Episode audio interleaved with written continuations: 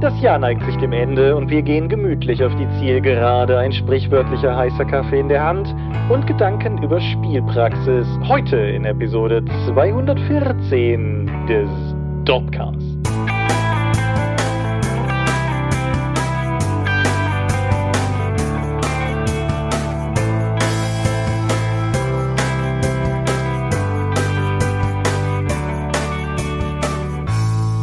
Hi und herzlich willkommen zu Episode 214 des Dorpcast. Aber wir haben uns heute versammelt, über die Dinge, die mit Rollenspiel zu tun haben. Und wenn ich wir sage, dann meine ich zum einen dich. Michael Skopje-Mingers, guten Abend. Zum anderen mich, Thomas Michalski. Hi. Und worüber reden wir heute? Wir Getränke klatschen. Genau, also Kaffee klatschen für, für diejenigen, die Kaffee mögen. Und wenn ihr was anderes trinken möchtet, steht euch das natürlich auch frei. De facto bedeutet das, wir reden über alle möglichen Themen. Konkreter reden wir vor allen Dingen nochmal über eine Reihe von Themen, die ihr uns bei der letzten Jahresumfrage angetragen hattet, als mögliche Themen für den Dropcast, von denen wir aber der Meinung sind, dass sie eine ganze Folge jetzt nicht tragen, aber durchaus wert sind, mal drüber zu sprechen. Dementsprechend ist das so eine, so eine Mischmasch-Folge. So eine Folge.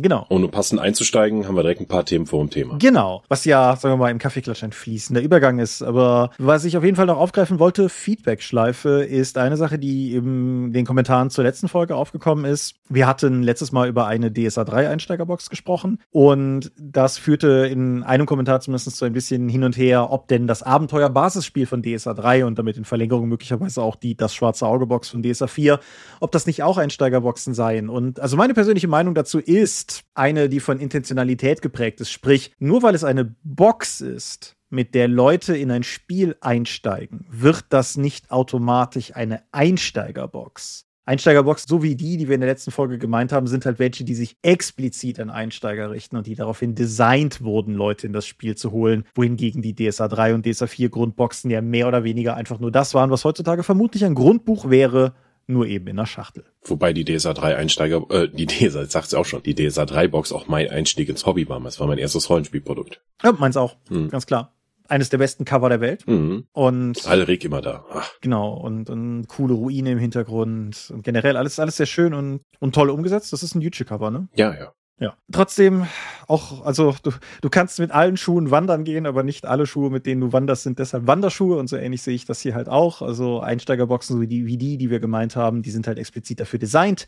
Die DSA 3 Box war halt einfach eine Box, weil Schmidt Spiele zu der Zeit solche Sachen eben als Box veröffentlicht hat. Das geht ja sogar noch stärker, das hatte ich letzte Episode gar nicht erwähnt. Aber als D&D 3 in Deutschland gestartet ist, noch unter Amigo damals, kam das Spielerhandbuch und das Spielleiterhandbuch kamen auch noch in Boxen. Das waren Boxen mit Hardcovern drin. Einfach weil der Markt damals so entsprechend war und Amigo halt in diesen Markt auch reinverkaufen wollte in den Spielwarenläden, wo eben Boxen verkauft wurden und keine Bücher. Ja, dem voran geht ja auch noch diese, wie soll ich das nennen, weinrote AD&D-Box. Die ist ja auch bei denen damals erschienen. Da sind ja mehrere noch erschienen. Ja, ja, aber die, die, wie soll ich sagen, die Hauptbox, das wäre ja auch, also du hattest jetzt zu der Zeit nicht das Spielerhandbuch und das Spielleiterhandbuch mhm. oder wie du möchtest, sondern das waren ja auch Boxen. Und ich fand die übrigens sehr cool. Also es sind Produkte, ich habe nicht super lange AD&D gespielt, aber ich erinnere mich ganz wohlig dran. Ich fand die sehr hübsch aufgemacht. Und du warst irgendwann mal bei mir zu Besuch, als wir darüber sprachen, dass der Besitzer sich die seit Jahren nicht bei mir abgeholt hat, nur damit genau an diesem Tag der Besitzer anrufen sollte und sagen, er will seine AD&D-Sachen wieder haben. Ja, cool. Falls du das hier hörst, David, ich bezweifle es, aber schöne Grüße. Ja, aber genau. Das ist richtig. Und alles, was ich dazu noch sagen wollte. Hast du noch irgendein Feedback, was du loswerden möchtest? Nö, das haben wir in den Kommentaren ja geklärt. Dann bringe ich dich anderweitig zum Reden. Du warst in Dreieich auf der Dreieich Convention.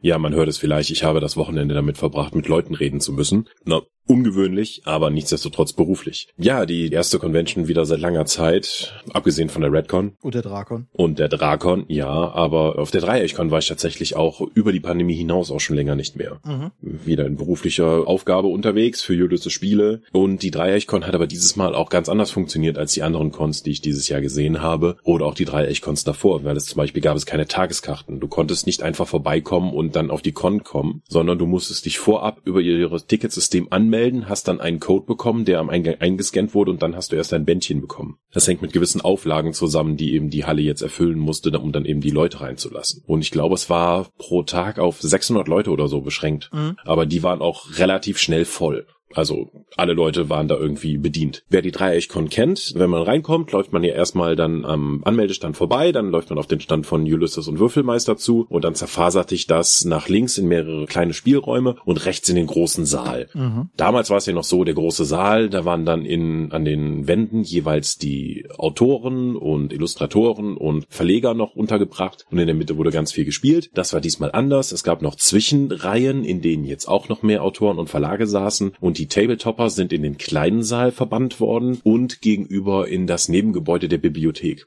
so dass man, ich habe eine ganze Weile nicht mitbekommen, dass überhaupt Tabletopper auf der Veranstaltung waren, hm. weil die so separiert vom Rest waren. Aber ansonsten, wie gesagt, sehr gut besucht, also im Rahmen der Möglichkeiten, die die Halle eben noch hatte. Interessant, viele Leute habe ich seit Jahren dann zum ersten Mal wieder gesehen aus der Verlagsbranche und war, das war nett. Wir waren mit die einzigen am Stand von Ulysses, die halt noch Masken getragen haben, mhm. weil äh, wir kennen ja die Ausfallquote gesundheitlicher Natur von Mitarbeitenden nach einer Veranstaltung. Selbst ohne Corona war, wird sich das hoffentlich als sinnvoll erwiesen haben, diese Masken immer noch zu tragen. Die meisten der Besuchenden haben aber keine mehr getragen. Hat mich ein bisschen überrascht überrascht, dass ich hätte die Quote tatsächlich als höher eingestuft. Aber gut, gibt ja keine Verpflichtung mehr dazu. Ja, also ich hatte, hatte dir das ja schon geschrieben, während du da warst. Ich habe das Gefühl, Maske ist sehr ausgestorben. Mhm. Also auch wenn du einkaufen gehst oder sowas, habe ich das Gefühl, ich bin manchmal halt der letzte Duppel, der dann noch mit Maske durch den Laden läuft. So ja. ungefähr. Insofern, ja. Mhm. Ich war aber nicht nur da zum Verkaufen, Verkaufen, Verkaufen, sondern ich habe am Sonntagabend mit dem Philipp Christoffel, der sich freundlicherweise auch zu breit erklärt hat, noch ein Panel zum kommenden Savage Hexen gehalten. Mhm. Also es ist jetzt nicht so, dass Ulysses nicht mehr an Hexen an 6. 1733 glauben würde, aber wir wollen halt auch mal, oder ich wollte zumindest mit dem Philipp zusammen dann auch mal umsetzen, ob wir nicht eine der Ulysses IPs auch mal mit Savage Savage Worlds Regeln veröffentlichen können, um nochmal darauf hinzuweisen, dass es sich hier beim Universalsystem handelt. Und da die Spielarten von sowohl Savage Worlds wie auch Hexen 1733 eigentlich relativ nah beieinander liegen, wird das jetzt erstmal ein entsprechender Test sein. Vor Ort konnten die Leute dann noch Fragen stellen und das Ganze wurde noch in dieses Internet geströmt. Ich glaube nicht, dass sich das durchsetzen wird. Weiß ich nicht, aber es, es wurden zumindest dann noch Fragen dann am Ende in der Fragerunde dann nochmal an uns gestellt und dann noch zurückgeantwortet und das kann man immer noch auf diesem Twitch gucken. Mhm. Eine andere Möglichkeit, wie ich am Sonntag Sonntag auch in dem Twitch-Stream zu sehen war, war die Verleihung des Goldenen Stephans. Genau. Der findet ja auch traditionell auf der Dreieichkon statt. Und, und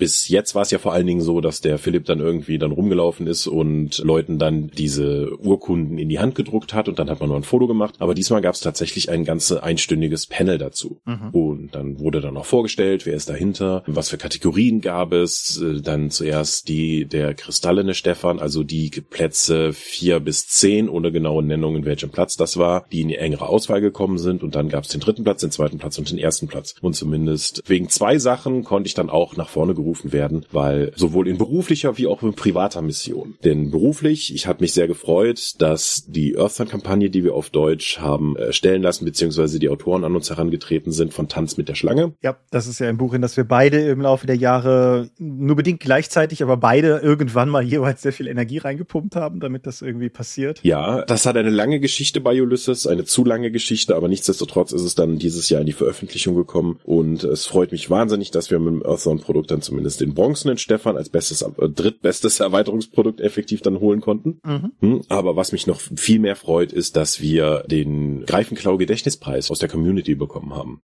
zusammen mit System Matters. Denn entgegen aller Wahrscheinlichkeiten haben beide Projekte, der System Matters Abenteuerwettbewerb wie auch die Dorp in seiner Gesamtheit, 246 Stimmen bekommen und damit teilen wir uns den Preis. Genau, beide zusammen haben 50 Prozent der der Stimmen eingeheimst. Also insofern auch durchaus ein, ein sehr klarer und dominanter Sieg von uns beiden zusammen oder so, wenn man so will. Mhm. Und genau, also der Greifenklauer Gedächtnispreis in Erinnerung an, ich zitiere die Webseite, Blogger, Freund und Szene-Urgestein Ingo Greifenklaue Schulze, der ja mittlerweile leider verstorben ist und eben dementsprechend in seinem Gedenken jetzt dieser Preis vergeben wurde. Und also ich finde, ich finde, das fühlt sich irgendwie gut an, den Preis zusammen mit System Matters nach Hause genommen zu haben. Denke ich auch, weil es ist ja ein Community-Preis und System Matters macht ja nun auch sehr viel in dieser Hinsicht. Deswegen finde ich das durchaus nett. Ich, ich habe da mir auch nicht nehmen lassen, ein paar Worte dazu zu verlieren, das mich ja durchaus stolz macht, das entgegennehmen zu können, weil, wie damals in der Episode schon gesagt, als wir vom Tod von Ingo erfahren hatten, in der Greifenklaue, dem Fanzine, hatte ich ja mit meine ersten redaktionellen Aufgaben, mhm. mehr oder weniger in der Szene, als ich dann den D20-Bereich von ihm überreicht bekommen habe, um in den Fanzine dann eben Inhalte zu schaffen, wo ich dann auch mit Illustratoren reden musste, um zum ersten Mal so eine Art Arbeitsteilung hatte und mit Leuten außerhalb der Dorp dann eben solche Projekte auf die Beine zu stellen. Da bin ich ihm sehr dankbar für, dass er mir damals diese Chance gegeben hat und dass ich das eben dann umsetzen konnte. Das hat mir dann auch im Nachgang durchaus helfen können. Mhm. Ja, absolut. Und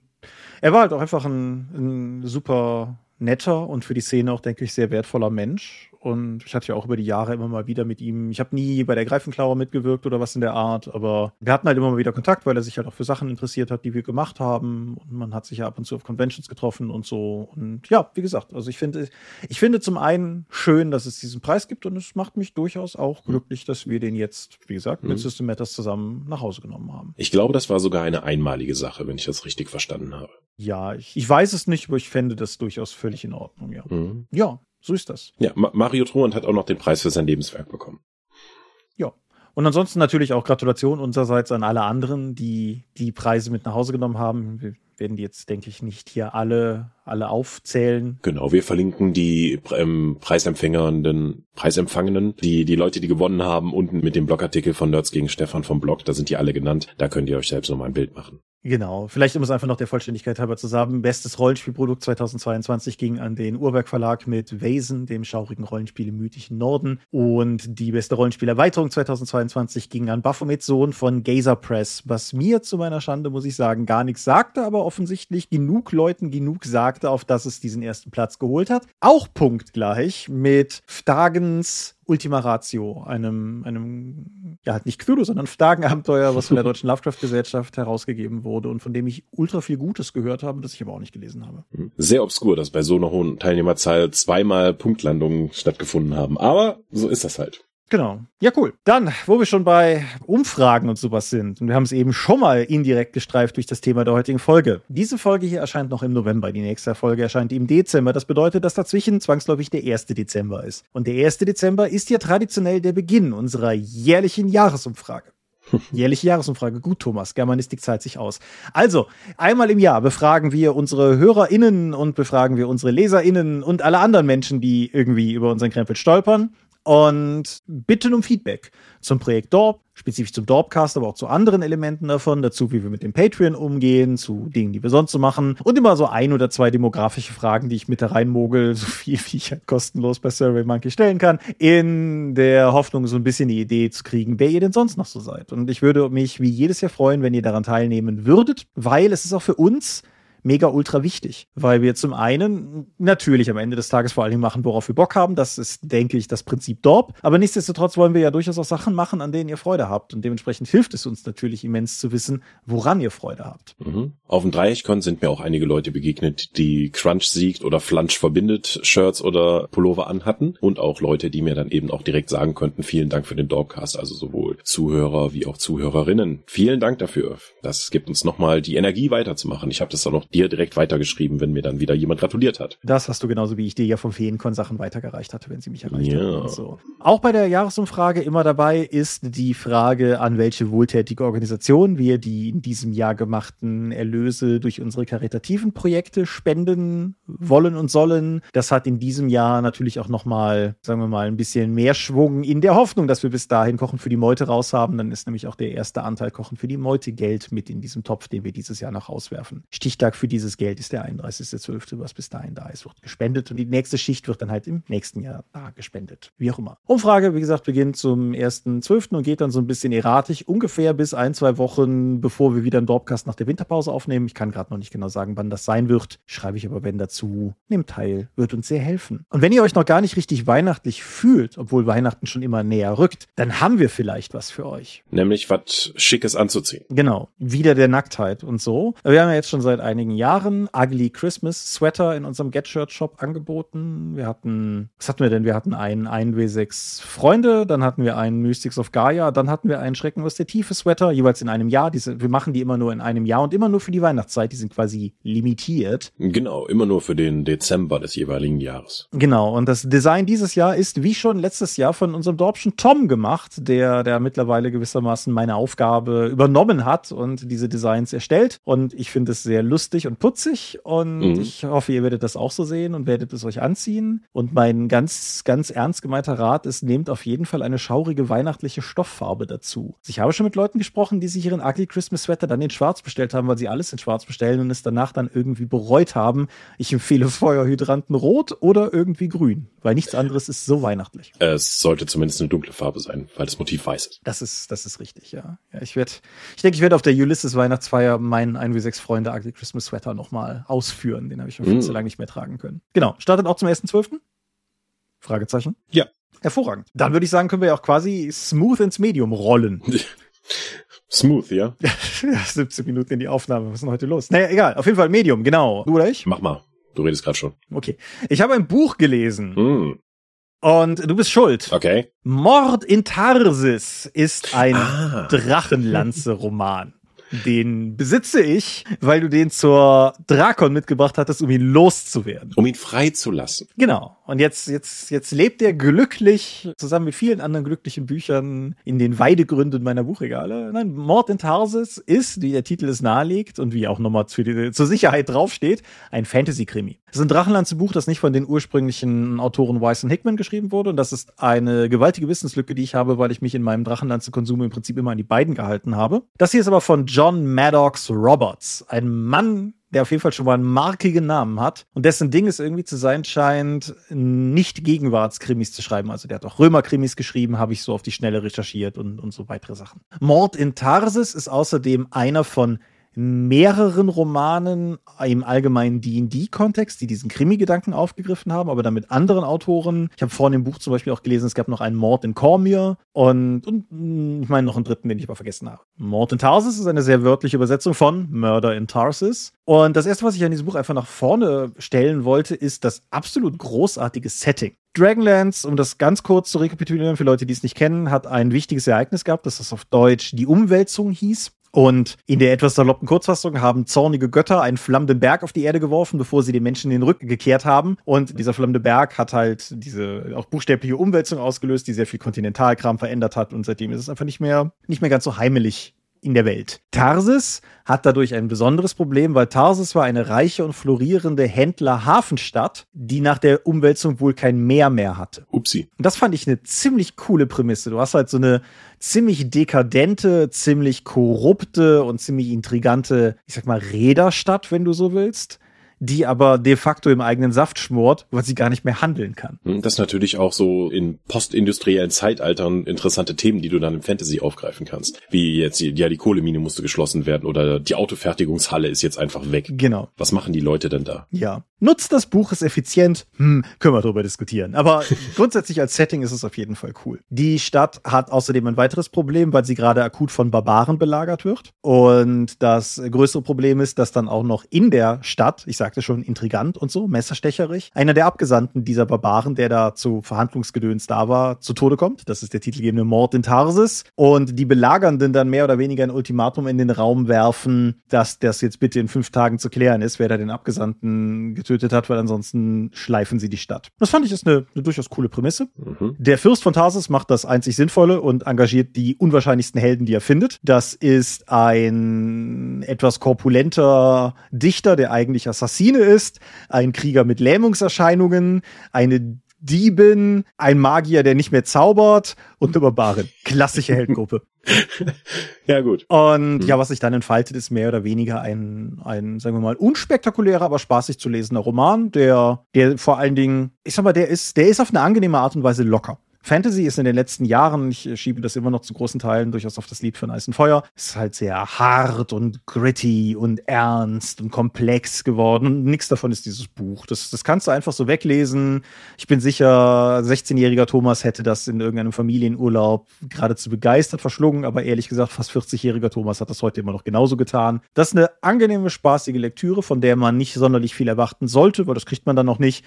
Aber es ist eine spannende Geschichte. Es ist ein bisschen vorhersehbar, aber ist trotzdem bis zum Ende, also man möchte trotzdem dranbleiben und wissen, wie es ausgeht. Sie nimmt eine Reihe von, von Tropes mit. Sie ist zum Ende hin ein bisschen gehetzt darin, fertig zu werden, so als wenn dem Autor aufgefallen wäre, dass das Buch gleich endet. Aber hat durchaus eine konsequente Auflösung. Man kann ein bisschen miträtseln. Die Hinweise sind durchaus gegeben. Es ist nett geschrieben. Die Übersetzung von, boah, das habe ich mir nicht rausgeschrieben, Imke Broderson oder so. Auf jeden Fall, die Übersetzung ist kompetent, soweit ich das beurteilen kann. Ist auf jeden Fall komplett in line mit den Drachenlanze-Romanübersetzungen, die sonst damals so bei Goldmann erschienen sind. Und insofern, man kriegt es nicht mehr neu, zumindest nicht auf Deutsch. Ich klicke gerade mal drauf. Es gibt's gebraucht als Taschenbuch bei Amazon ab 3,45 Euro. Hm. Also wer, was ich gerade gesagt habe, gehört hat und sich denkt, oh ja, das klingt eigentlich ganz nett. Ich denke, das kann man guten Gewissens einfach mal machen. Erschienen ist es Ende der 90er, ist also mittlerweile mhm. auch schon richtig derbe alt, aber ich fand's gut. Gut, ich habe da auch gar keine Erinnerungen drin nach über 20 Jahren oder so. Hattest du den tatsächlich auch gelesen, ja? Ich meine ja, aber es ist schon alles weg. Ja, wenn, wenn ich mich an die Bücher, die ich letztes Jahr gelesen habe, noch richtig erinnern könnte, wäre ich schon voll zufrieden. Aber weil es so viele sind. Aber ich habe tatsächlich auch mal was gespielt. Uh. Und das war kein Assassin's Creed. Skandal. ja, es war ActRacer Renaissance. Das ist ja nicht mal richtig Open World. Das stimmt. Das ist so gar nicht Open World eigentlich. Ich habe ja schon oftmals, sei es nur nur Mystics of Mana oder sonst wie, ja, ja. meine Liebe für das alte ActRacer auf dem Super Nintendo kundgetan. Das ist halt ein Super Nintendo Spiel gewesen, das äh, nicht das 2D Sidescrolling Action mit Hüpfen und Schlagen damit verbunden hat, dass du halt so eine Art Aufbauplan dazwischen hast. Die Idee dahinter ist, du bist ein Gott, der in ein Reich zurückkehrt, das den Glauben an einen verloren hat, weil ein Dämonenfürste sie verdorben hat und überall Monster das Land beherrschen. Und du beginnst das Spiel damit, dass du erstmal im Sidescrolling-Bereich ein paar durch, das, durch den Wald hüpfst und am Ende einen Zentauren erschlägst. Und wenn dir das gelungen ist, geht's nicht ins nächste Level, sondern überraschenderweise kriegst du dann so eine Draufansicht auf die Welt und da unten ist ein Tempel und du bist mit einem Engel unterwegs und dann musst du dann Aufgaben für deine Leute erfüllen, damit die die Stadt ausbauen und Wunder wirken, um dann zum Beispiel Wälder zu entfernen, damit die da bauen können und oder du lässt Regen auf den Tempel fallen, damit ein sterbender Gläubiger nochmal die Tränen seines Gottes erfahren kann. Ja, das hat mir damals ausgezeichnet gefallen und ActRaiser Renaissance hat sich jetzt angeschickt, die alte Fassung zu nehmen und etwas zu modernisieren. Das tun sie zum Beispiel, indem sie die Grafik verändern, die mhm. zwar jetzt immer noch nicht zeitgemäß ist, aber sehr anders aussieht als die Grafik von damals auf dem Super Nintendo. Das ist so ein vorgerenderter Look, oder? Ich mag den gar nicht äh. an sich. Diese vorgerenderten und dann aufgepixelten Dateien sehen meiner Meinung nach ist das schlechteste aus beiden Welten. Ich hätte dann lieber die fantastische Grafik von ActRaiser 2 gehabt, die halt nochmal versucht haben zu zeigen, was man mit Pixelgrafik auf dem Super Nintendo noch rausholen kann. Deswegen finde ich überraschend, dass sie diesen Retro-Look mit Rendergrafiken gewählt haben, weil alles, was mit 3D-Grafik aussieht aus der Ära, ist halt nicht so toll. Mhm. ist ja keine richtige Rendergrafik, aber es ist an sich eine sehr stimmige Präsentation. Ich habe auch noch mal geschaut, wie ActRaiser damals wirklich aussah. Das ist auch ein ganzes Stück anders, als ich es noch in Erinnerung hatte. ja, das klassische Problem. Aha. Ja, aber insgesamt haben die, glaube ich, mit ActRaiser Renaissance ein Remake geschaffen, dass es, dass alles so wirkt, wie ich mich dran erinnern könnte, aber so nicht aussah. Was ja immer ein ah. gut, guter, guter Indiz ist. Sie haben aber auch neue Spielelemente eingebaut und nicht nur einfach das, simple 2D-Level Level-Ding von damals wiederholt mit der Göttersimulation, sondern sie haben sich nicht nehmen lassen, das Ganze noch ein bisschen aufzupimpen, indem neue Spielelemente in der Göttersimulation, in dem, ich will nicht sagen Wirtschaftsteil zwischen den 2D-Leveln dann eben kommen. Man hat jetzt nämlich Monsterangriffe. Mhm. Normalerweise hast du schon Monster auf der Karte, der Engel fliegt rum und schießt die mit seinem Bogen ab, dafür gibt's Mana-Punkte, mit dem Mana kannst du neue Wunder wirken. Jetzt gibt es so eine Art Tower-Defense, wo du Gebäude bekommst, die Kram generieren, Rohstoffe, die du dann benutzen kannst, um Torhäuser und Türme zu bauen, die dann dafür da sind, die angreifenden Monster abzuwehren, die aus Portalen kommen und dann über deine Wege in der Stadt laufen bis zu deinem Tempel und ihn versuchen zu zerstören. Mhm. Das nutzt das Spiel häufig. Wirklich, wirklich in jedem Landstrich, den du einzeln befreist, häufig. Meiner Meinung nach zu häufig. Das ist insgesamt eher so ein Zeitstrecker, der das Ganze hat so ein bisschen Beigeschmack, weil so richtig fordern ist es nicht und so richtig spaßig ist es auch nicht und es ist nimmt halt eine ganze Menge Zeit rein. Der andere Punkt, der jetzt noch dazugekommen ist, dass es in jedem dieser Länder, das du befreist, einen NSC gibt, der über den, normal, den normalen Gläubigen hinaus dann auftritt und dann lange Dialoge mit entweder den Gläubigen oder dir oder deinem Engel führt. Und diese Helden, diese NSCs tauchen auch in den Monsterkämpfen auf der Straße auf und helfen dir mit besonderen Spezialfähigkeiten. Das erste Level hat noch so einen Kriegertypen mit einem großen Schwert, der haut halt auf Leute drauf und wenn seine Energieleiste voll ist, haut er halt mehrere Monster auf einmal. Später hast du eine Magierin, die die schleudert halt Feuerbälle und greift auch fliegende Gegner an und so weiter. Und so geht das halt in jedem Land einen Helden. Überraschenderweise, dieser NSC, der dann jeweils in jedem Level auftaucht, ist immer ganz überraschend zum Ende der Storyline dann einer deiner mystischen Helden aus der vergangenen Zeit, der wiedergeboren wurde. Mhm. Jedes Mal ist das für alle eine große Überraschung, aber das ist die einzige NSC-Person, mit der du redest.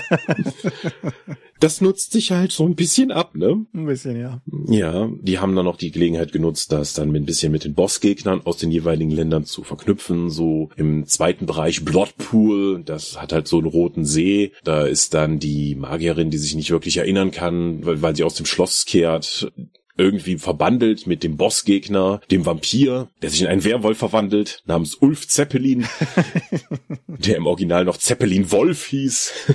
ja, japanische Spieler kennen da ja nix. Ja, das, das liest sich alles so, so bisschen bemüht, ehrlich gesagt. Und das ist halt auch ein Zeitstrecker. Es macht es auch ein bisschen schwierig, diesen, diesen Simulationsteil halt nochmal durchzuziehen, weil du quasi ständig von irgendwelchen Questen oder Dialogen unterbrochen wirst, während ich eigentlich nur meine Straße weiterziehen wollte, damit die Leute da siedeln. Mhm. Hm? Weil wenn du die Questen für deine Leute erledigst, bekommst du Erfahrungspunkte. Dein Avatar in den 2D-Leveln hat dann mehr Magiepunkte, mehr Lebenspunkte und wird insgesamt besser die, die Monsterhöhlen, die ich eben erwähnt habe, vorher konntest du einfach deine Stadt dahin schicken, dann haben die Städter da gebaut und dann ist die Monsterhöhle versiegelt worden. Jetzt musst du nochmal in extra 2D-Level da rein und ein paar Monster hauen und das Monsterzentrum zerstören. In jedes von denen kannst mehr 2D-Level haben, ist nett, aber ist insgesamt auch ein Zeitstrecker. Am Ende des Spiels habe ich tatsächlich geschafft, den Endboss, mit dem ich in der Super Nintendo-Fassung noch einige Probleme hatte, weil alle Endbosse des bisherigen Spiels dann nacheinander auftauchen, konnte ich da tatsächlich im ersten Anlauf durchhauen, könnte auch an der, an dem Aufleveln gelegen haben. Und zu meiner Überraschung gibt's dann noch ein weiteres Kapitel, das hinten dran gehängt wird, wo du halt mhm. in, in einen neuen Kontinent kommst, den du dann auch mit deinen Gläubigern dann eben besiedeln kannst und Monster erschießen und du hast noch ein 2D-Level. Ist nett, führt die Story aber nicht sinnvoll weiter, weil danach eigentlich schon alles erzählt ist.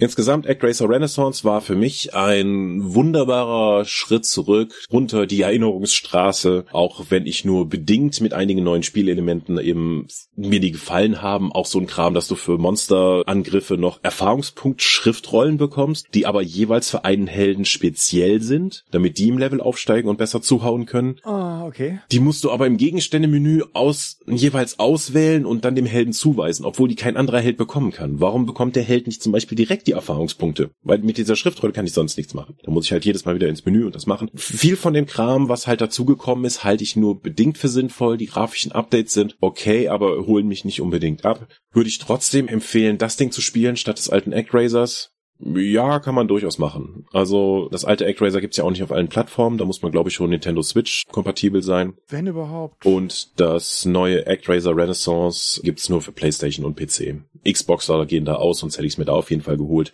Ich habe es im Steam Sale mitgenommen. Aber die Mischung aus 2D-Scroller und Göttersimulation finde ich nach wie vor einzigartig und hoch inspirierend. Hm, ich, ich habe es jetzt natürlich nicht im Vorfeld groß gecheckt, aber ich glaube, wenn du ActRaiser spielen willst, musst du schon fast eine Wii haben und da der Shop da ja nicht mehr existiert, eine Wii haben, wo es halt schon drauf ist. Okay, ja. Mein Bruder hatte sich damals nämlich auf der Wii das alte Actraiser geholt. Ja, oder es ist natürlich einer von diesen Fällen von, musst du einen anderen Weg finden, das zu spielen. Mm. Mhm, ja, ja. Würdest du sagen, das Spiel lohnt sich auch für jemanden, der keine Nostalgie mitbringt? Dann sollte man zumindest vorher mal ein Review anschauen oder ob einem der Grafikstil passt. Also auf YouTube gibt's da bestimmt genug Videos. Die Musik rockt immer noch derbe. Und wenn euch Actraiser allgemein irgendwie interessiert, einfach so aus, aus Videospielhistorischem Grund, weiß ich durch Zufall, einer unserer Vorbild-Podcasts, Stay Forever, hat da auch mal eine Folge zu gemacht. Die mhm. fand ich sehr hörenswert, weil ich ja tatsächlich gar nicht so, ich kannte das, aber ich habe das nie gehabt. Das ist ein, ein Baustein in Mystics of Gaia, der, der 100% nur von dir kommt, weil ich da, wie gesagt, gar nicht so den Bezug zu hatte. Klingt aber trotzdem cool.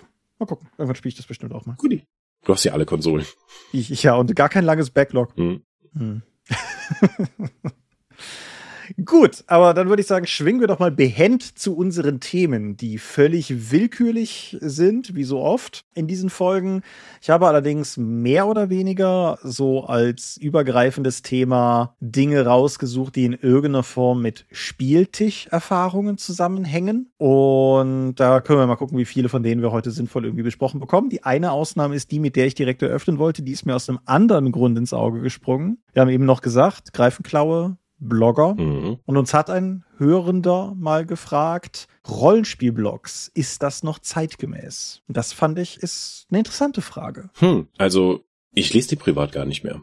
Schon eine ganze Weile nicht mehr weil ich festgestellt habe, so ich sehe die in der Übersicht, sehe welche Themen sie behandeln und ich habe die seltensten Fällen mal draufgeklickt. Mhm. Ich weiß nicht, ob das nicht eher ein Sprachrohr ist, um sich der Welt mitzuteilen, aber ich weiß nicht, ob das darüber mehr hinaus ist als nur, ich habe hier diese Idee und ich möchte die teilen, aber diese der Austausch habe ich in den letzten Jahren gar nicht mehr gesehen und die meistens sind diese Blogs halt so hyperspezifisch mit ich habe hier ein Oldschool Renaissance Monster oder einen magischen Gegenstand, der ist halt für dieses spezielle Spiel und dann klicke ich drüber und denke mir, das ist nicht für mich. Nee. Und das ging mir mit so vielen Blogs so, dass ich das einfach komplett gelassen habe. Ich bin mir in der Sache so unsicher, ob das an meiner oder so wie es klingt, unserer Perspektive als Rollenspielmachenden liegt. Als Verlagsmitarbeiter, wie auch immer du es bezeichnen möchtest, also als Leute, die in dem Bereich wirklich beruflich arbeiten oder ob es auch mir inhärent so geht, dass ich an vielen davon irgendwie das Leseinteresse verloren habe. Aber ich kann das bestätigen. Und ich habe zumindest subjektiv auch den Eindruck, also ich erinnere mich durchaus noch dran, dass, sagen wir mal, vor, ja, vor zehn Jahren oder so, da, da war ja teilweise wirklich noch Pfeffer drin. Also da, da haben ja Leute auch noch Blogartikel rausgehauen, die dann in meiner Wahrnehmung durchaus Wellen geschlagen haben. Mhm. Ich erinnere mich da im, im Cthulhu-Umfeld an mehrere Sachen. Hier der, der Hofrat-Blog, auf dessen vollen Namen ich gerade nicht mehr komme, war so ein Ding. Und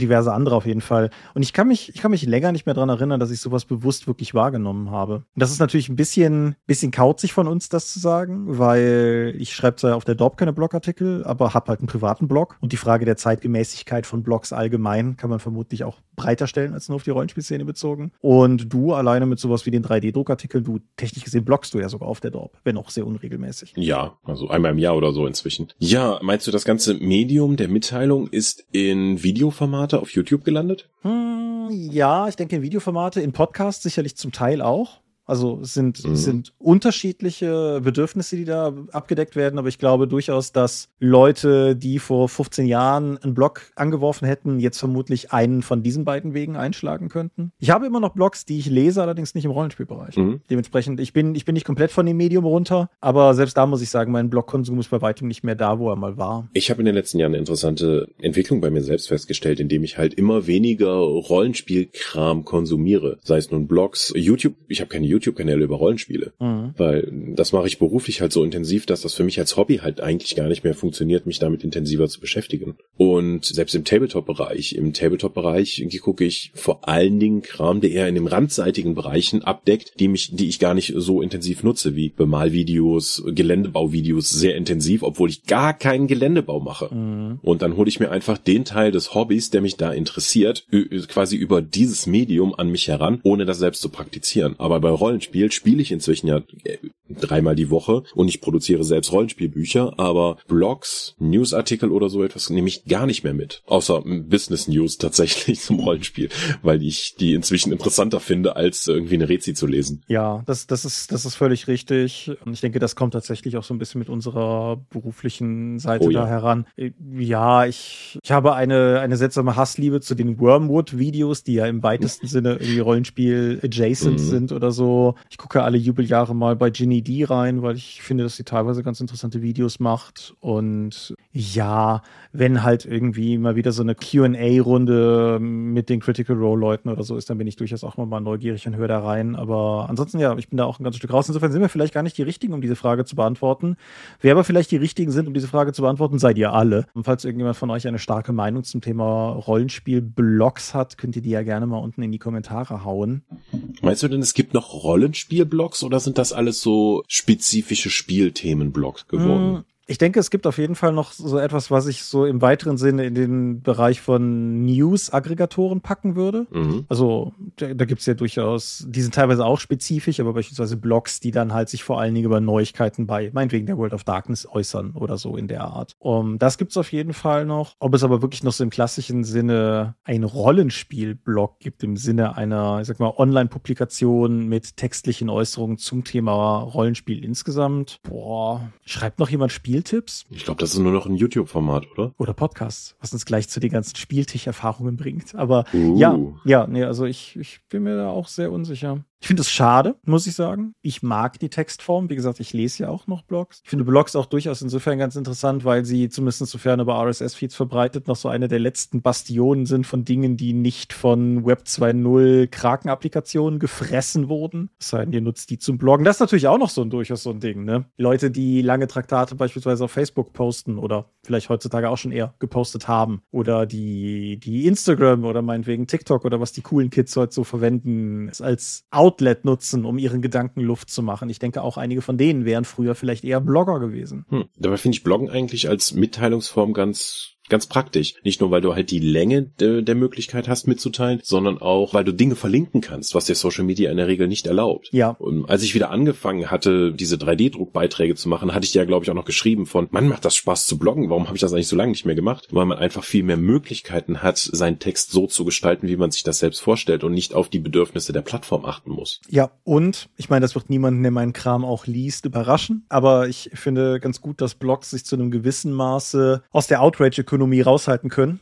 Das hat natürlich zum einen den Nachteil, dass du die Verbreitungsmechanismen dann nicht im vollen Umfang nutzen kannst, die dir Social Media bietet, aber es gibt ja gleichzeitig die Möglichkeit, so ein bisschen so meine Welt, meine Regeln, die die Webseite im Endeffekt so zu gestalten, wie du möchtest und da deine Argumente so vorzubringen, wie du möchtest, ohne dass du halt irgendwie, ja, durch die technischen Möglichkeiten, aber auch einfach durch den Stil einer Social Media Plattform schon quasi vorgegeben gelenkt wirst. Du die Kontrolle über Kommentare hast, etc. pp. Mhm. Okay. Wilder Sprung. Aber die Frage oder der, der Gedanke an Rollenspieltipps ist ja einer, der eben schon mal zufällig mir in den Kopf kam und sei mir Überleitung zu verschiedenen Dingen. Das sind jetzt alles eher so, so Schlaglichter, aber wir können ja mal gucken, wo die uns hinführen. Orga-Hilfen für den Meister, schrob jemand gen uns. Welche Hilfsmittel bereitet ihr vor? Random Encounterlisten, Preislisten für Taverneneinkäufe etc. Ich vermute, das wird unter Umständen bei dir eine kurze Antwort. Nix. das dachte ich mir. Wirklich gar nichts? Keine, keine Namenslisten für irgendwie NSCs oder irgendwas in der Art? Äh, das ist jetzt schon ein bisschen her, dass ich geleitet habe. Aber wie habe ich das damals gemacht? Ich glaube, das war, ich glaube, ich habe dann irgendwann mal festgelegt, so ja, da geht, es gibt ja diese vier Lieutenants, die in mir von dem Fürsten unterwegs sind. Und dann habe ich irgendwann ja tatsächlich mal nachgeschaut, wie die eigentlich heißen müssen, wenn die dann, wenn die Spieler nachfragen. Aber da ich nicht mal wusste, wenn die, wenn ich jetzt, wenn die vorab gesagt haben, so wir gehen jetzt in diesen Tempel rein, dann habe ich halt vorher schon mal gegoogelt und schnell eine Tempel-Battle-Map gefunden, die ich dann einfach reingeworfen habe. Zufalls, nee, Zufallskämpfe oder sowas setze ich in der Regel ja nicht ein, sondern versuche die einzubauen, wie es gerade dramaturgisch passt. Wir haben übrigens am Sonntag auf dieser Savage Hexen Panel Ding haben wir das, haben wir das mehr oder weniger damit abgeschlossen, indem wir den Abenteuergenerator von Savage Hexen getestet haben, so im Livestream. Mhm. Ich habe dann drei Pokerkarten gezogen mit was ist das Ziel, was ist der Ort und was ist das Hindernis, was da noch im Weg ist. Und dann haben wir dann versucht, innerhalb der paar Minuten dann zu sagen, was sich daraus ergibt. Und das hat ziemlich gut funktioniert. Ich habe das ja auch gerne, wie ich es ja erwähne, bei Runepunk habe ich ganze Abende damit gefüllt, indem ich dreimal auf dieser Tabelle in Runepunk gewürfelt habe, um eben ein Abenteuer zu, zu beschreiben. Also mir reicht das. Ich kann damit viel besser arbeiten als mit einer detaillierten Beschreibung, wo ich mir Sachen rausziehen muss, von dem ich viel vielleicht gar nicht brauche. So kann ich dann eben Sachen nehmen, äh, wenn sie erst aufkommen. Aber da, da muss man halt ich will jetzt nicht sagen, da muss man eben Erfahrung haben, um das interpretieren zu können. Aber es gibt zumindest die eigene Sicherheit, dann auch darauf vertrauen zu können, dass das schon ein, sich das mal zu trauen. Mhm. Ja, ich habe, was Rollenspielnotation betrifft, zum einen, ich habe hier in irgendeiner Folge ja schon mal erwähnt, dass ich Rollenspiel-Sitzungsverläufe mittlerweile in so einer Art, ich sag mal, Verzweigungsbaum aufmale. Das ist ein Format, das ich seitdem bestenfalls noch ein bisschen verfeinert habe, seitdem ich das hier mal vorgestellt habe. Ich guck mal, wenn. Du meinst ein Baumdiagramm? Ja, ja, im Prinzip schon, ja ja, ja. Mhm. Ich habe damals mal ein Beispiel hier drunter gepostet gehabt, wenn es das noch gibt, falls das nicht beim Dorpumzug verloren gegangen ist oder so, dann poste ich es einfach nochmal drunter. Was ich mittlerweile mache, ist, ich habe halt immer Notizbücher, weil, ne, oft genug gesagt, ich bin ein sehr analoger Mensch, was sowas betrifft. Ich nutze, ich weiß nicht genau, warum das so ist, aber ich nutze die rechte Seite immer für, für meinen, meinen Baum halt, um zu gucken, wie mein Plot so verlaufen könnte in der Sitzung und sehe das nach wie vor nicht als sakrosankt an. Wenn die Spieler da rauslaufen, dann tun sie es halt, aber das ist zumindest meine, meine Grundlage. Und die linke Seite nutze ich für willkürliche Dinge, die ich vor der Sitzung draufschreibe, von denen ich glaube, dass ich sie in dieser Sitzung brauchen könnte. Mhm. Als wir Forbidden Lands gespielt haben, habe ich teilweise, da ist ja diese Begegnungszufallstabelle drin, habe ich quasi aus dieser großen Zufallstabelle mir eine kleine Zufallstabelle herausgewürfelt, die ich dann mit einem kleineren Würfel, die ich da einfach hinscribbeln konnte, für den Fall, dass ich schon mal schnell was brauche. Weißt du, einmal W6 heimlich gewürfelt und ah, okay, jetzt treffen sie das. Manchmal schreibe ich dann Namen drauf, wenn ich davon ausgehe, dass die Leute mit vielen NSC reden werden. Das, manchmal würfel ich diese Namen vorher auch aus. Das hat mir bei der letzten D&D-Sitzung, die ich geleitet habe, den fantastischen Stadtgardisten Carmine Truthblade gebracht, der einfach viel zu uh. perfekt benannt war und definitiv ein, ein neuer Widersacher für meine Helden ist. Aber sowas mache ich halt. Gegnerwerte schreibe ich manchmal raus oder ich schreibe auch einfach irgendwo hin, irgendwie, weiß ich nicht, Monster Handbook 184 oder irgendwie sowas. Und mehr mache ich eigentlich im Vorfeld auch nicht. Mhm. Also irgendwie große, dedizierte Vorbereitung. Klar, wie du auch sagtest, wenn ich irgendwie einen Dungeon mache, dann, dann gucke ich, dass ich vorher, wenn ich die Zeit habe, eine Dungeon-Karte vorbereite. Wenn es ein Handout gibt, dann bereite ich den Handout mhm. vor. Du bist kein Handout-Freund, weiß ich. Das gleiche ist für Rätsel, aber sowas halt. Aber das ist es auch mehr oder weniger. Und ansonsten versuche ich einfach nur, nichts zu Hause zu vergessen, wenn ich zur Sitzung fahre. Ja, da ich ja fast nur noch online spiele, ist es halt auch einfach, da ich die PDFs und die Wikis dann einfach benutzen kann, mhm. um alles schnell zu suchen und zu finden und reinzuwerfen. Da, da, das senkt halt auch meine Hemmschwelle dafür, Sachen vorzubereiten, weil halt alles da ist in diesem Internet. Mhm. Was ich mittlerweile ausführlicher mache, und das wird dich, glaube ich, freuen zu hören, ist, ich plane Kampfencounter ausführlicher als früher Oho. in der Bestrebung, sie interessanter zu machen. Bei D&D 5? Ja. Schwierig. Ja, aber geht durchaus. Ja. Geht durchaus. Also manche von den Viechern, vor allen Dingen meine Spieler, sind jetzt so auf dem Weg zur Stufe 8 oder sind, glaube ich, gerade mit dem Ende der letzten Saison Stufe 8 hochgeschwappt. Oha. So ab dem Level findest du in den Büchern durchaus auch Viecher, die ein paar interessante Sachen können. Und irgendwie, gerade hm. gerade das Morden kein Buch hat ein paar ganz interessante Dinger drin. Anyway, sowas mache ich halt noch. Aber großartige Tools in dem Sinne habe ich auch keine, die ich nutze. Nutzt du Bilder aus Abenteuern am Spieltisch? Dann habe ich zum letzten Mal ein vorbereitetes Abenteuer geleitet. Aber ich kenne das aus meinen Runden, dass dann halt auch die Bilder eingeblendet werden in den Online-Tools, ja. Mhm. Ja, ich, ich ja. Online-Tools, klar sehe ich ein. Ich halte auch durchaus gerne mal ein Buch hoch und zeige das rum irgendwie. Mhm. Vorausgesetzt, ich leite halt was Existierendes oder aber halt meinetwegen von einem Monster aus einem Monster-Handbuch, wenn ich, wenn ich denke, dass das Bild zu cool ist, um es nur zu beschreiben. Ja, also mir hilft das auch, wenn ich Namen mit einem Bild verbinden kann. Die, wir sehen die auch häufig dann auch noch auf der Battlemap, wenn dann die, die Tokens nochmal gesetzt werden. Aber über Online-Tools ist das halt viel einfacher nochmal mit der Gruppe zu, zuzuwerfen, als statt einfach das Buch rumgeben zu lassen. Mhm. Was ich ganz cool fand, was unser Dorpscher Achim letzte Woche bei Hexen gemacht hat, ist, dass er, wir hatten einen Gruppensplit, keinen großen, aber trotzdem halt, und ein Spieler hat schon mal ein Objekt gefunden, was die anderen halt noch nicht gesehen hatten, und im Sinne von, sagen wir mal, auch ein bisschen Spannungsaufbau und so weiter, und damit er uns das nachher erstmal mit eigenen Worten beschreiben kann, bevor es alle gesehen haben, hat er ihm halt einfach ganz banal per Telegram oder WhatsApp, weiß ich nicht genau, halt ein Bild davon geschickt. Hm. Das fand ich, das fand ich ganz smooth. Das ist so ein bisschen wie der alte Paranoia-Zettel, den man rumreicht, nur halt in modern oder sowas. Das, das fand ich irgendwie ganz cool. Ja. Wo wir schon von Handys am Spieltisch reden, das ist jetzt für dich Online-Spieler. Nee, ich denke, das ist für Online-Spiel auch relevant, nur komplett anders. Und zwar, ich lese mal einfach vor, was uns damals eingereicht wurde. Etikette, Doppelpunkt, am Spieltisch und für die Runde. Mhm. Hast du, hast du Präferenzen, was das betrifft in irgendeiner Form? Da ich sowieso die meiste Zeit am Handy bin, würde ich da jetzt, jetzt niemandem untersagen, dass das Handy am Spieltisch zu benutzen. Ah, ich muss, mein Traum. Tja, das würdest du gerne tun, ja? Wenn, ja. Also, wenn ich glauben würde, dass meine Spieler das mitmachen wollen, das glaube ich nicht, mhm. wäre mein Wunsch eigentlich eine Handybox, wo zur Sitzung alle ihr Ding da reinwerfen, dann spielen wir und dann holt sich das am Ende jeder jeder. Das wäre mein persönlicher Wunsch. Ich glaube aber nicht, dass es mehrheitsfähig ist. Ich glaube nicht, dass Rollenspiel alle Leute zur gleichen Zeitpunkt gleichmäßig fordert. Es wird konstant in jeder Runde Szenen geben, in denen man sich mehr einbringt oder weniger einbringt, einfach durch persönliches Interesse. Wenn wir jetzt sagen, in einem Kampfencounter bin ich zum Beispiel sehr viel mehr investiert als in einer sozialen Begegnung. Da überlasse ich gerne anderen das Reden. Mhm. Da habe ich dann gerne auch etwas, anstatt einfach, äh, weil ich mich eh nicht einbringen kann, beschäftige ich mich dann gerne auch mit was anderem in des, äh, während die anderen dann spielen und ihre Spotlight-Momente haben. Und da ist das Handy für mich sehr hilfreich. Meine Erfahrung damit ist, und das das bezieht sich nicht auf dich, weil, sagen wir mal, die heutigen Handys gab es noch nicht, als wir noch gemeinsam an einem Tisch zusammen gespielt haben, ist, dass zum einen Leute, dass sich Leute mit dem Handy nicht nur ablenken, wenn sie gerade nicht gefordert sind, sondern dass es dann auch manchmal nicht gut gelingt, von da aus wieder in den Vorderzustand zurück zu switchen. Und dass manche Sachen beim Handy eine Tendenz dazu haben, mehr als dann nur die eine Person zu betreffen. So lustiges mhm. Meme gesehen, zeige ich mal schnell noch meinem Sitznachbarn. Oha. Ne, nee, nee, das hätte ich noch nicht mitbekommen, das habe ich gar nicht im Blick gehabt. Ja, und das, äh, das ist, wenn, wenn Leute meinen, während sie gerade nicht aktiv sind, Candy Crush spielen zu wollen oder was die coolen Kids mhm. heute so machen, klar, soll mir recht sein. Aber wie gesagt, ich, ich sehe da einen gewissen Streueffekt und ich bin unüberzeugt davon, dass. Ja, ja, ich höre zu, weißt du. Mhm. Aber. Ja, nee, also die Ablenkungsmöglichkeiten sind im Online-Spiel ja nochmal massiv höher, weil jeder mhm. an seinem eigenen PC sitzt und da kann man halt zig Tabs aufhaben und sich mit allem beschäftigen und eben mal nebenbei einen Newsartikel lesen, während da irgendwie andere Leute kämpfen, bis man wieder dran ist. Ja, also in der ich habe das auch noch nie mitbekommen, so in, in dieser disruptiven Art, wie du das gerade beschrieben hast. Deswegen hatte ich das gar nicht auf dem Schirm. Ja, also ich, ich halt schon. Insofern, oh, okay. ja, ja. Aber ich, wir sind jetzt sehr in dieses eine spezifische Ding abgebogen. Hast du, hast du andere, andere Gedanken noch zum Thema Etikette? Mm, wenn man beim Gastgeber ist, auf den hören, wenn er einen fragt, so zieh die Schuhe aus oder benutzt bitte Untersetzer. Mhm. Klingt auch selbstverständlich, habe ich auch schon anders erlebt, wo man dann meint, als Gast hat man Sonderrechte, sich einfach benehmen.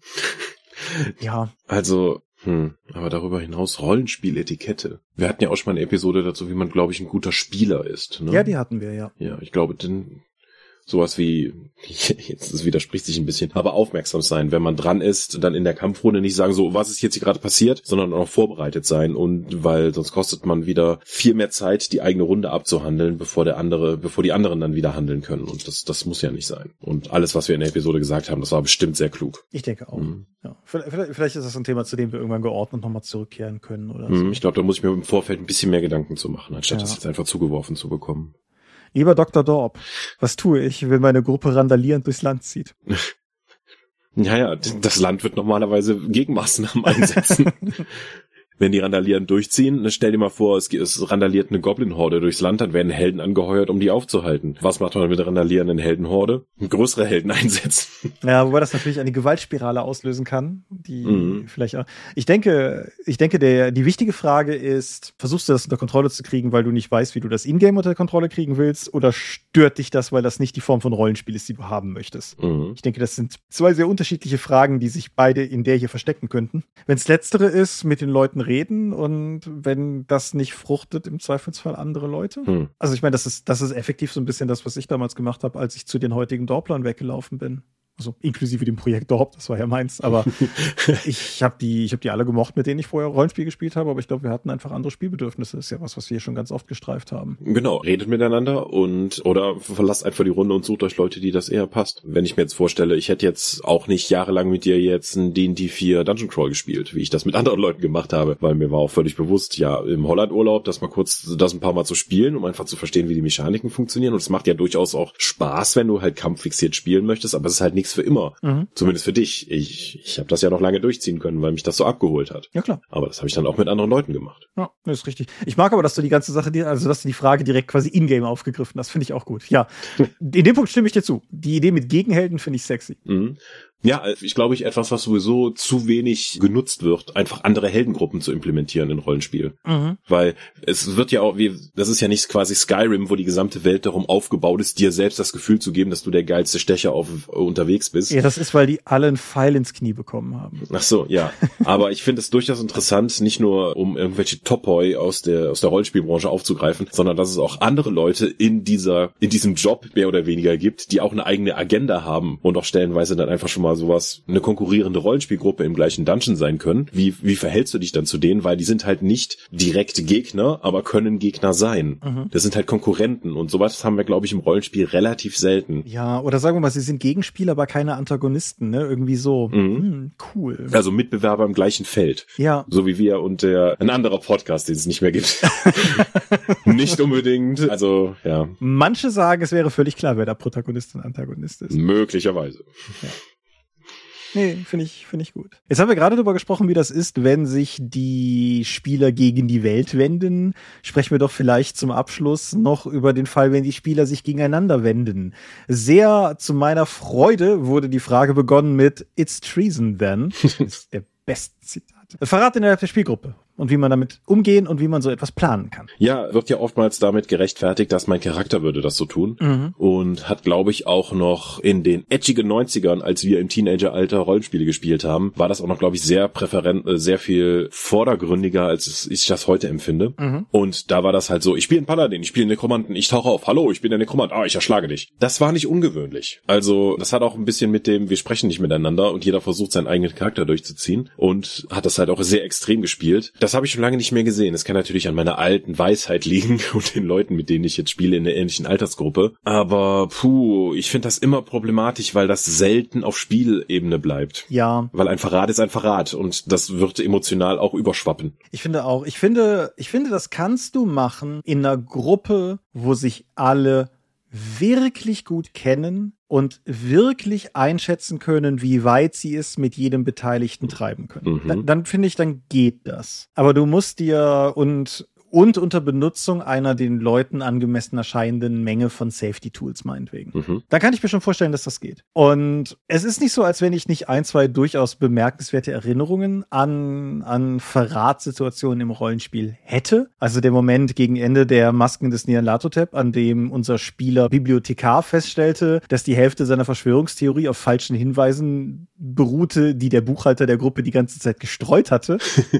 das, das war schon nicht uncool alleine um halt diesem einen Spieler zusehen zu können, wie er genussvoll jetzt zelebrieren konnte, dass die Genialität seiner Intrige endlich ans Licht kam, so ungefähr. Hm. Das fand ich insofern aber auch ganz okay, weil es zu keinem Zeitpunkt aktiv den Spieler zum Beispiel drohte, aus dem Spiel zu nehmen. Sagen wir mal anders als jetzt ummessern oder so. Hm denkst du denn, dass gewisse Spiele, ich denke ja vor allen Dingen an die Vampire-Intrigensrunden in der Welt der Dunkelheit, wo ja oftmals genug innerweltlich solche eine Vampirgruppe eigentlich mehr so eine Zweckgemeinschaft ist, gerade aus verschiedenen Clans, die eigentlich alle eine eigene Agenda haben und sowas wie Backstabbing und Intrigen ja fast zum dazugehören. Ja. Zumindest wurde mir das von außen so, also so wirkt es auf mich von außen, ohne jemand, der jetzt viel Vampire gespielt hätte. Ich glaube, es ist generell immer wahr zu sagen, dass die Art, wie Vampire gespielt wird, im Kontrast zu dem steht, wie Vampire geschrieben ist. Das ist eigentlich in mhm. nahezu allen Bezügen immer wahr. Aber allein in dieser Wahrnehmung stimme ich dem auf jeden Fall zu. Und ich glaube, das galt zumindest damals sowohl für die Pen and Paper als auch für die LARP-Erfahrung, die du da machen konntest. Mhm. Ich glaube aber umgekehrt auch, dass das gar nicht so exklusiv und nicht zwangsläufig ausgestorben ist, weil ganz konkretes Beispiel, das Alien-Rollenspiel. Jeder, um, um einfach Konflikt in der Gruppe zu schüren, weil Alien das braucht, weil Alien von Eskalation letztendlich lebt. Jeder Charakter hat einen besten Freund und einen Rivalen unter den anderen Spielercharakteren. Von der Charaktererschaffung her direkt. Mhm. Und wie ich, glaube ich, zu dem Thema hier sogar schon mal sagte, ich habe drei Spieler und das ist jetzt nun mal so gefallen, dass das sozusagen ein Charakter dieses Rivalitätsgefühl von beiden abbekommt und dadurch halt so ein bisschen der, der Odd Man Out ist. Und das wird, glaube ich, von allen Mechanismen, die Alien bietet, bei uns in der Gruppe am wenigsten wahrgenommen. Was ich gut finde. Aber es ist da durchaus drin verankert. Also das Spiel bringt das durchaus mit. Wohingegen, sagen wir mal, Tales of Equestria mutmaßlich nicht von Haus aus darauf ausgelegt ist, dass Leute sich gegenseitig hinterrücks in die Pfanne hauen oder so. Wer das tut, hat das Spiel nicht verstanden. So, ich, denk, ich, ich leg mich jetzt hier fest. Ich äh, bin da durchaus gewillt mitzugehen, genau. Und insofern, klar, es kommt schon ein bisschen auf das Spiel an, was du spielst. Mutant Jahr Null ist auch so ein gutes, wo ich durchaus verstehen würde, wenn irgendwann mal irgendwen irgendwie umnietet.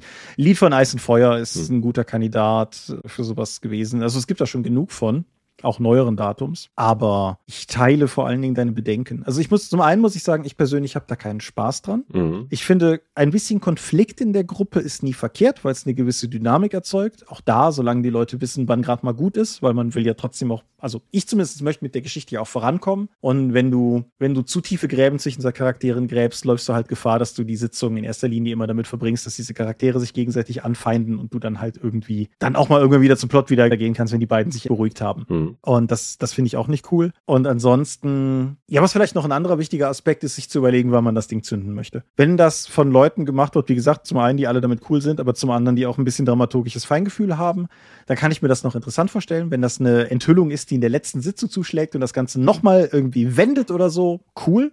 Wie gesagt, wenn das was ist, wo alle prinzipiell Bock drauf haben. Wenn es aber dazu führt, dass dein lang gespielter Charakter zwei Sitzungen vor Ende irgendwie umgemessert wird und du deshalb das Finale mit diesem Charakter nicht erreichst, mhm. nope.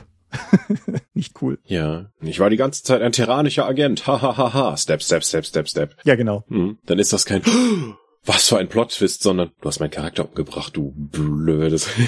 ja. Ja. Ja. Das wäre, glaube ich, so groß im Ganzen meine Sicht der Dinge. Okay. Ja, wir haben eine Stunde rum. Wir haben da mach doch mal einen Deckel drauf. Ich würde sagen, wir haben noch 36 Fragen übrig, die machen wir heute nicht mehr. Genau, ich mache einen Deckel drauf. Wir sind die Dorp. Wir sind euer wärmender Kaffee an kühlen Herbsttagen und ihr findet uns unter www.die-dorp.de. Dort bringen wir neben dem Dorpcast auch Rollenspiel-Downloads zu eigenen und fremden Systemen. Manchmal veröffentlichen wir sie als Buch. Dorp TV berichtet vor allen Dingen von Cons und Messen unter youtube.com slash die Dorp. Wir haben kleidsames Merchandise, sogar wieder mit Ugly Christmas Sweater. Den Dorp-Shop gibt es unter getshirts.com slash Dorp. Wir sind auf RSP-Blogs. Blogs, haha. Facebook und Twitter. Die Dorp geht an den Tom. Meine Webseite gibt es unter thomas-michalski.de. Wir haben einen eigenen Discord-Server unter discord.die-dorp.de. Und wir veranstalten die Drakon, die kleine und sympathische Pen Paper Convention in der Eifel, das nächste Mal nächsten September. Mittlerweile ist der Vertrag unterschrieben. Möglich wird das alles durch eure milden Spenden auf Patreon. Paywalls gibt es keine. Die Infos warten auf patreon.com slash die Dorp. Ja, vielen Dank fürs Zuhören und eure umfangreiche Teilnahme in den Kommentaren, die ich jetzt schon voraussehe. Genau, 15. bis 17. September, um das noch nachzutragen. So, Drakon nächstes hm. Jahr. Ja, vielen, vielen Dank auch für die Fragen, die ihr eingesendet habt. Oder die sind ja gar nicht immer Fragen gewesen, die Themenideen. Ich fand es irgendwie ganz nett, das heute einfach mal so durchzulaufen. Und in der Hoffnung, dass ihr dann bis zur nächsten Folge schon wieder angefangen habt, neue Themen auf uns auszuschütten. Es ist nicht so, als wenn wir nicht auch noch Ideen hätten. Wir sind sogar schon ins nächste Jahr hinein mit einem gewissen, zu einem gewissen Teil durchgeplant aber her mit den Ideen, frischer Input. Ist einer der Gründe, weshalb es diesen Podcast schon lange gibt und weshalb ich gute Chancen sehe, dass es ihn ja noch lange geben wird. Wupp, wupp. Wupp, wupp. Dann würde ich sagen, wenn du sonst nichts mehr hast, wupp, wuppen wir uns in den Feierabend und wir hören uns in 14 Tagen wieder und bis dahin sage ich Adieu und ciao, ciao. Tschüss.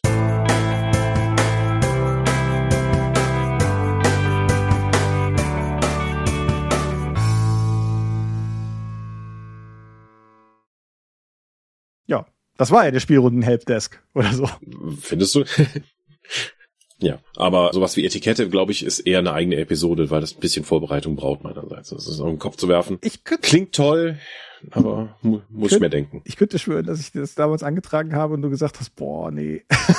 ich weiß es auch nicht mehr sicher. Ich, ich, vielleicht trägt das auch keine. Vielleicht sage ich dir das auch wieder, wenn du in drei Folgen danach fragst, ob wir das machen wollen oder so. Ja, ich denke, wir haben trotzdem schon mal zumindest einen Punkt, einen Punkt durchaus gestreift, was einfach allgemein den benehmt euch wie normale Menschen Teil angeht. So. Tragt Hosen. Hosen tragen kann ich sehr empfehlen. Ich fand das mit den Schuhen ganz, ganz nett, weil neulich trafen Rollenspielfreunde von mir zum Rollenspiel ein und einer fragte, soll ich die Schuhe ausziehen? Und ein anderer sagte einfach nur, boah, habe ich noch nie die Schuhe ausgezogen. Damit war halt auch alles gesagt. Ich meine, das ist okay. Hier ist alles gefliest. Ich kann wischen, wenn die Leute da waren. Aber ja, hm. ja nun. Weißt du Bescheid. Ich denke, wir haben alles gesagt, was zum Hosentragen und Schuhe tragen zu sagen ist und zum Sweater tragen getshirts.com slash Ole, ole. Und tschüss. Ich drücke auf Stopp. Auch in diesem Monat möchten wir euch an dieser Stelle für eure großzügigen Spenden auf Patreon danken, denn nur durch eure Unterstützung ist dieses Projekt, sei es die Webseite, der Podcast oder die Drakon, in der heutigen Form möglich. Und unser besonderer Dank gebührt dabei wie stets den Dog Ones, also jenen, die uns pro Monat 5 Euro oder mehr geben. Und im November 2022 sind das Aika, Alishara, Vitus Arcanion, Arudwan aka AGS, Lambert Behnke, Big Bear, Gerrit Bonn, Bruder Tjorben, Daniela, Daniel Doppelstein, Dorifer, Joachim Eckert, Exeter, Excalibert, Michaela Fege, Björn Finke, Kai Frerich, Marcel Gehlen, Alexander Hartung, Jörn Heimeshoff, Hungerhummel, die 100 Questengesellschaft, Dominik Koch, Stefan Lange, Lichtbringer, Lightweaver, Christoph Lühr, Angus MacLeod, Volker Mantel,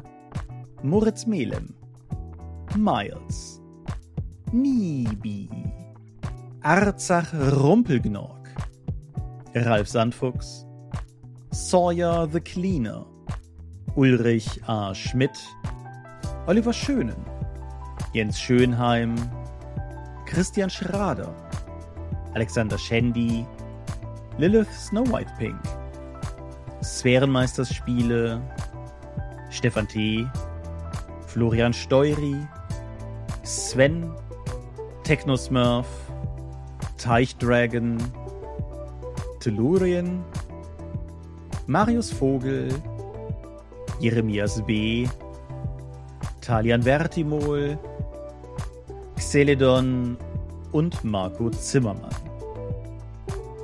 Danke, dass ihr uns freiwillig ohne Paywall und Auflagen so tatkräftig unterstützt, einfach weil ihr es könnt.